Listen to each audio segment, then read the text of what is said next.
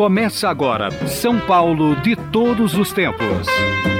Os personagens, os eventos marcantes, a memória da cidade. A São Paulo de ontem e de hoje. São Paulo de todos os tempos. Um programa premiado com o colar do centenário pelo Instituto Histórico e Geográfico de São Paulo. Apresentação de Geraldo Nunes.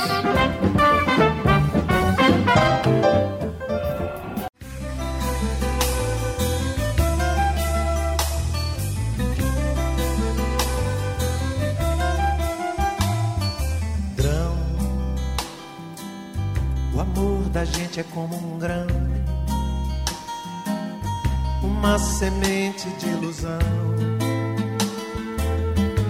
Tem que morrer pra germinar. O artista plástico Eduardo Marques de Jesus é um especialista em pintar o rio Tietê.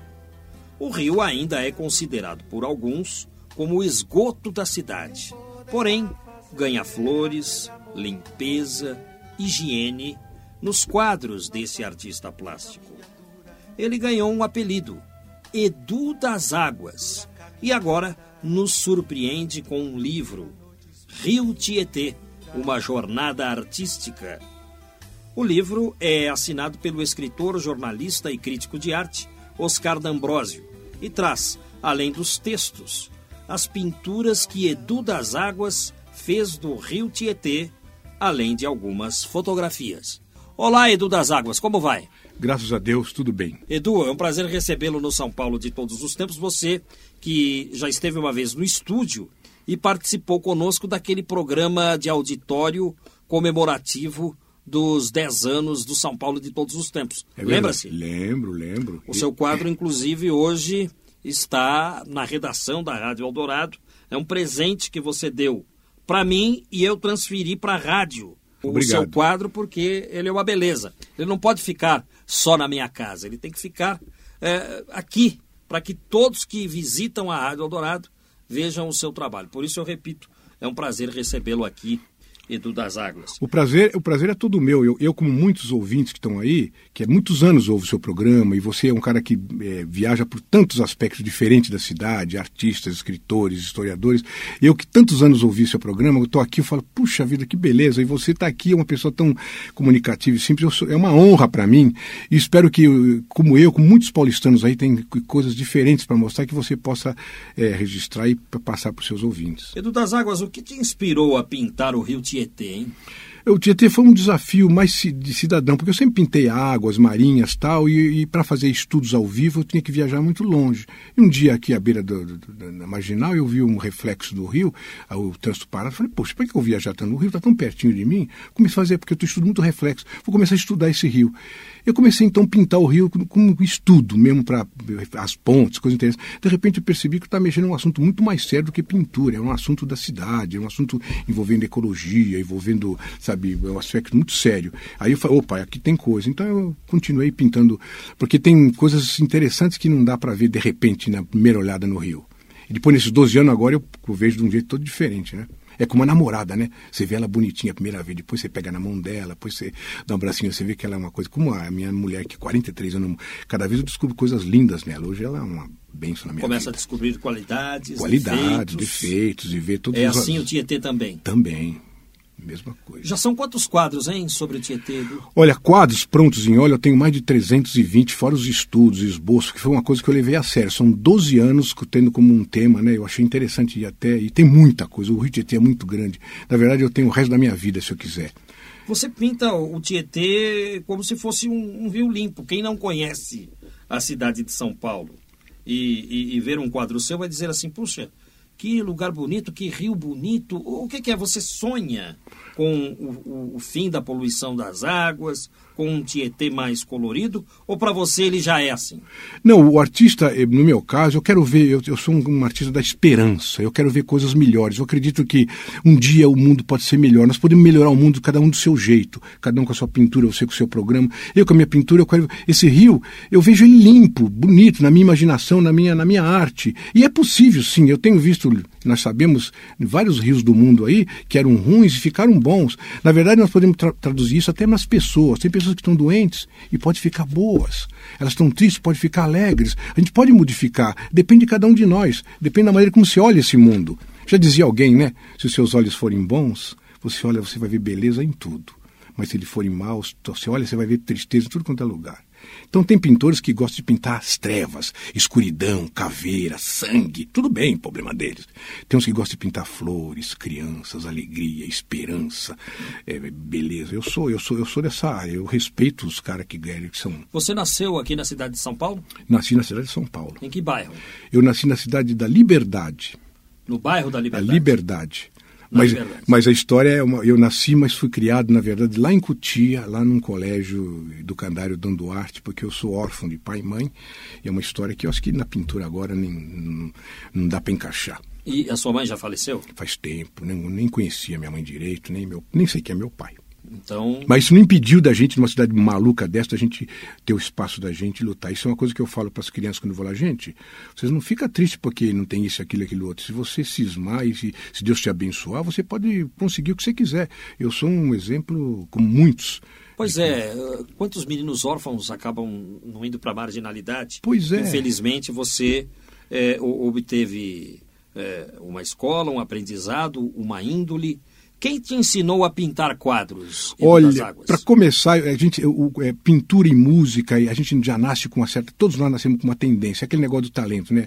Diz que o Criador nos dá um talento, nós temos que desenvolver. Eu tinha esse talento de. Quem foi foi uma senhora aqui lá no Educandário Dom Duarte, Dona Carmen, uma assistente social, que me incentivou a. Ela via que eu desenhava. Começa aquele desenho de quadrinho, história em quadrinho. Sim, você era é, menininho é, lá no orfanato e desenhando. É, e a Dona Carmen, que era uma senhora que hoje tenho uma saudade tanto dela, e ela falou. Ela, ela, já ela, se foi também? Já se foi. E ela falou, começa a desenhar. Então ela viu que eu desenhava, então eu comecei a dar um jornalzinho. Antigamente fazia assim um jornalzinho com gelatina, era uma coisa. E aí eu me tornei redator e desenhista de um jornalzinho que tinha lá, que fazia com gelatina antigamente e tal. E eu lembro agora perguntando, foi ela. Jornalzinho com gelatina? Era, era, uma, era um gelatina, a gente fazia um um jornal com uma, caneta especial, colocava na gelatina, depois fazia cópias, né? Dá para tirar umas 50, 60 cópias. Quem é da, da antiga sabe o que eu estou falando. O que, que é? Não é. Era, era, a gente imprimia jornalzinho com isso, fazia uma. uma... Não era o mimeógrafo? Não, era, era parecia um mimiol, mas era com gelatina. Era uma, uma bacia com gelatina e você fazia com lápis, você botava na gelatina, ficava grudado na gelatina. É você fala com... gelatina, a gente pensa em gelatina de comer. Pois é, gelatina de comer, mas aplicado para isso. Ela, ela gruda, gruda, gruda, gruda as tintas. Eu não sei direito, tem gente que sabe melhor que eu. Eu me lembro que era isso. A gente então botava o papel e saía uma cópia, duas cópias, três cópias, depois a gente montava, era um barato. E você era redator e desenhista? Desenhista e tudo mais. Ela me incentivou, ela foi uma pessoa que, puxa vida, uma assistente social, como pode fazer uma diferença, uma professora, mas e aí, uma você pessoa. Chegou a frequentar alguma escola de arte? É, depois sim, depois que eu, eu, eu, eu nasci, eu frequentei a, a, a, hoje que é a FAP, que era uma escolinha pequenininha lá na rua Lagoas, né? O pessoal, ela, ela mesmo que me indicou e me colocou lá para estudar, porque ela, ela, ela, acreditou em mim, ela apostou naquele neguinho ali, falou, não, eu vou apostar nesse caboclo aí. E lá eu conheci, comecei a conhecer um outro, mas é um outro mundo, um outro tipo de gente, enfim, foi, foi muito bom. E os seus primeiros quadros começaram a versar sobre que tema? Na escola acadêmica, você estuda muita coisa, começa com formas, com uma série de coisas. E a gente então estudava aquelas florzinhas, estudava aquelas paisagezinhas, estudava aqueles retratozinhos, até que de repente eu, eu como tinha jeito para desenhar, eu percebi o seguinte: se eu ficar aqui nesse negócio de artista, vai levar muito tempo. E houve um atalho na minha vida, que foi uma sorte. Foi a publicidade. Nas agências você fazia o quê? A arte? Eu comecei é, como, como. De uma como, propaganda? Isso. É é? eu comecei como ilustrador. O ilustrador antigamente, hoje, antes de qualquer anúncio, vai ter um carro numa montanha e vai ter. E o ilustrador, com a imaginação dele, criava aquela imagem para depois ser fotografada ou ser filmada. Então você tinha que ter uma habilidade para desenhar e ter uma noção de cores para criar aquele clima. E olha, teve cada artista espetaculares que criava.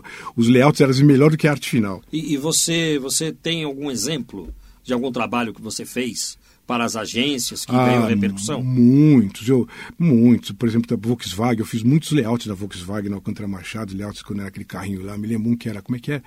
Por que Volkswagen? Então tinha o carro né, que, que usava na, na, polícia, usava na ambulância, usava. Né, era Volkswagen, lá para os anos 70. Hoje em dia mudou as, a marca, mas era um Volkswagen. Eu fiz muito. Eu trabalhei muito em varejo, trabalhei no mapping, né?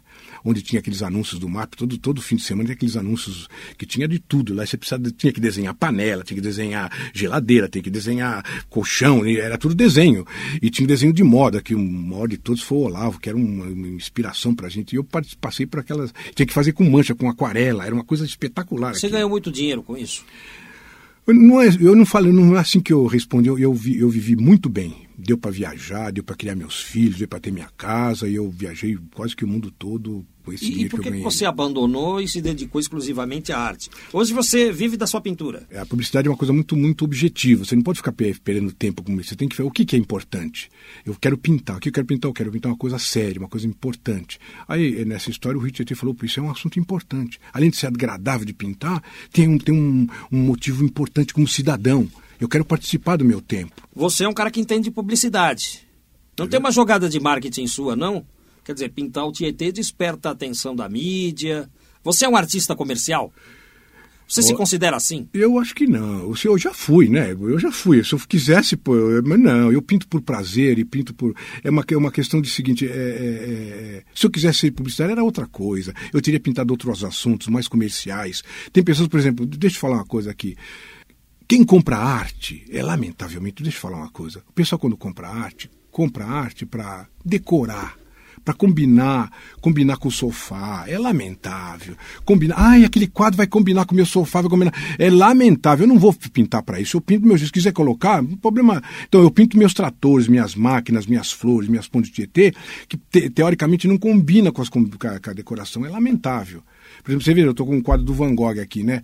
Antigamente, se o cara queria colocar um quadro dele, hoje em dia todo mundo coloca, mas é, essa- você trouxe esse Van Gogh para dar um exemplo. Ah, é que verdade. exemplo que você quer dar? Eu quero dizer o seguinte: o pintor tem que pintar, se possível, o seu tempo. O Van Gogh aqui tem um quadro chamado Os Conservadores de Rua, que ele pintou quando Paris estava sendo colocando paralelepípedo. Ele, todos os impressionistas, o Monet, o Degas, eles pintaram essas ruas de Paris que estava é, é, no paralelepípedo, tem um aqui, então tá, é, os, os- os- os trabalhadores aqui. Eu acho interessante. E eu também, eu quero pintar o meu tempo. O que está acontecendo no meu tempo? O Tietê é uma coisa que está acontecendo, é uma coisa realidade. Tem tanta coisa acontecendo, né? E tem tantos assuntos. E por que que você não pinta prédios São Paulo? Olha, se você olhar no meu. Ca- Cada dia surge um prédio novo na cidade. É, mas isso deixa, deixa para os arquitetos e para os caras que fazem concretistas. Mas se você olhar nos meus quadros do Tietê, no fundo tem uns prédios nas marginais. Está lá os prédios lá. Porque eu, tô, eu, eu coloco. Não, eu, tá, os prédios estão lá. Mas. o- Você não se considera um concretista? É claro que não. O concretista é outra coisa, né? Eu sou um impressionista, que eu pinto o quadro com, com pinceladas é, que dão impressão. A pessoa precisa participar da pintura. Não está prontinha, né? O que, é que você gosta de pintar? Eu gosto de. eu- é, eu- olha, o Tietê, eu, eu, eu dividi ele em vários aspectos, né? Eu comecei pintando as pontes, que são, cada ponte tem uma personalidade, tem um jeito muito interessante, em volta delas é muito interessante. Agora, com essa, com essa transformação, tinha as, as, as maquinarias, tem coisas interessantes, os rebocadores. Cada rebocador ele tem um jeitão, porque ele empurra, é pequenininho, mas ele empurra as grandes máquinas, as grandes barcaças, né?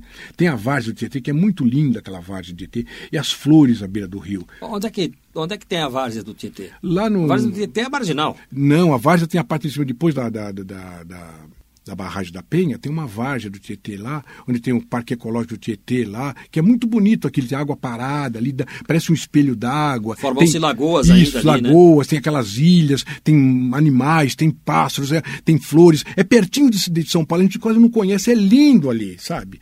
E tem muitas coisas para se pintar, tem muitas coisas. Tem uma olaria lá dentro do Vila que é uma beleza, aquela cor alaranjada, assim, de terra no meio daquele verde, lindo. Este é o Edu das Águas falando conosco aqui no São Paulo de todos os tempos. O nome dele, Eduardo Marques de Jesus. Agora, conheça um pouco mais da história de nossas ruas. Caminhos de São Paulo. Um passeio pela história das ruas e bairros da cidade com Geraldo Nunes. Hoje vamos falar de um bairro, o Campo Belo, que faz jus ao nome. Ninguém sabe direito por que ganhou essa denominação, que pode estar ligada ao Campo de Congonhas, primeiro nome do aeroporto surgido na região em 1936.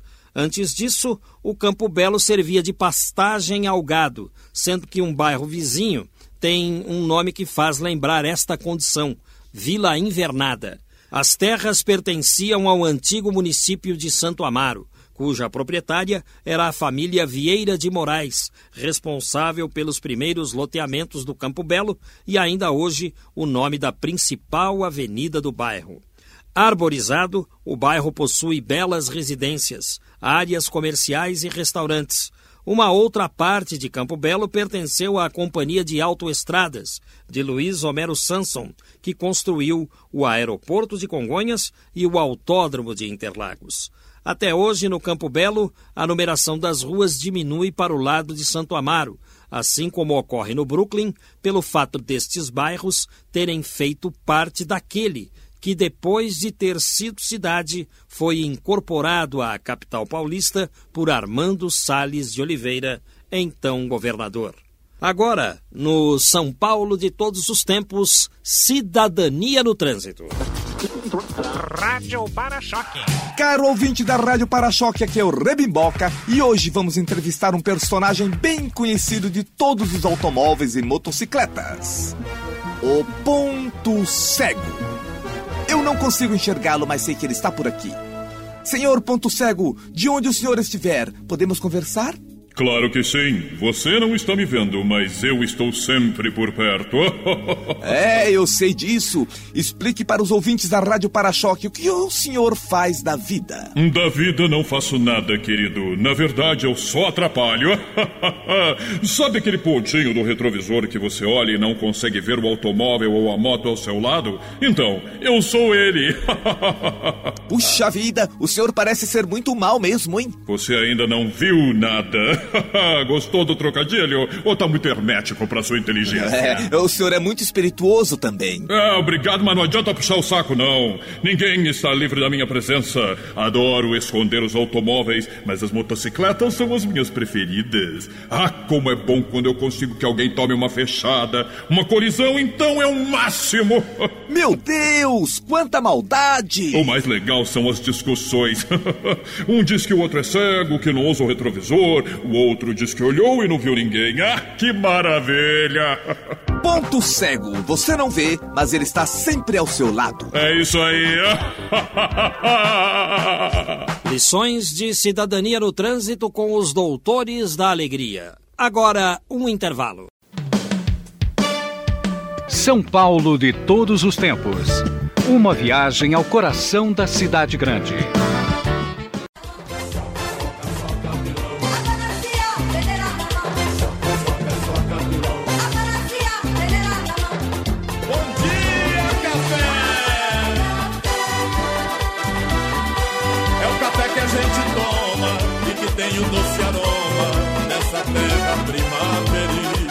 Vamos continuar a nossa entrevista com o artista plástico Eduardo Marques das Neves, o Edu das Águas, que está lançando um livro, Rio Tietê, uma jornada artística. São as obras do Edu das Águas retratadas neste livro e o texto é do jornalista, escritor e crítico de arte Oscar D'Ambrosio.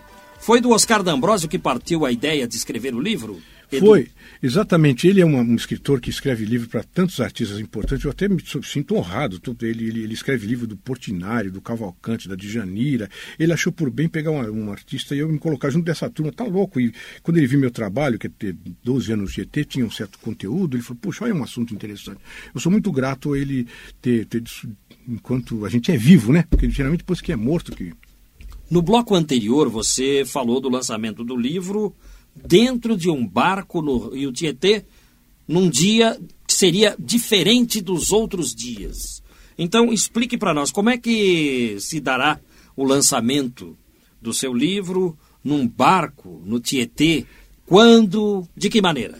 É aí que entra, aí, aí eu falo, aí que entra o publicitário. A gente quer fazer uma coisa diferenciada. Lançar numa livraria, e aliás você deu a ideia de uma livraria muito famosa, é importante. Nós estamos por bem lançar onde eu trabalho, onde eu vivi, dentro do Rio Tietê.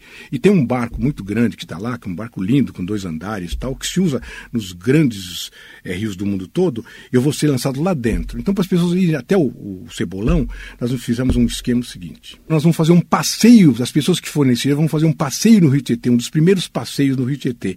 Então tem mais ou menos 200 pessoas. Então as pessoas que quiserem vão entrar em contato comigo e vai ter um número para não, senão vai ser cedo. Então nós vamos ter para sair do Lago do Arocho, passar aqui no Estadão, dar uma olhada nos quadros aqui no saguão, depois nós vamos lá para o Tietê, vai ter um coquetel lá e lá do, no barco nós vai, vai ter alguns quadros que estão no, no, no livro, que estão 120 quadros e nós vamos fazer um passeio com esse pessoal. Mas como é que é? As pessoas terão que colocar máscaras contra gases? Não. É, Como é que está a situação do Tietê? Não, ele está? Muito melhor do que era antes. É claro que ainda não, ele, ele, para ele ficar do jeito ideal mesmo, vai levar alguns anos Vai ter um coquetel na beira do rio. Dentro do barco. Vai ter Dentro do dentro barco? do barco, é, o lançamento É, do rio. será apetitoso esse coquetel? Ah, com certeza. Eu já, por exemplo, nós fazemos passeio com as crianças, eu tenho feito com as crianças, e lá tá um coquetel, dá um, um lanchinho para as crianças, daí eles tomam e não tem problema nenhum. Não tem perigo de mau cheiro, essas coisas? Não, não imagina. E o barco é fechado, um ar-condicionado, é um barco bacana, é um negócio chique lá. Navegando no Tietê aqui? Navegando no Tietê, já está navegando uma coisa que eu nunca podia imaginar.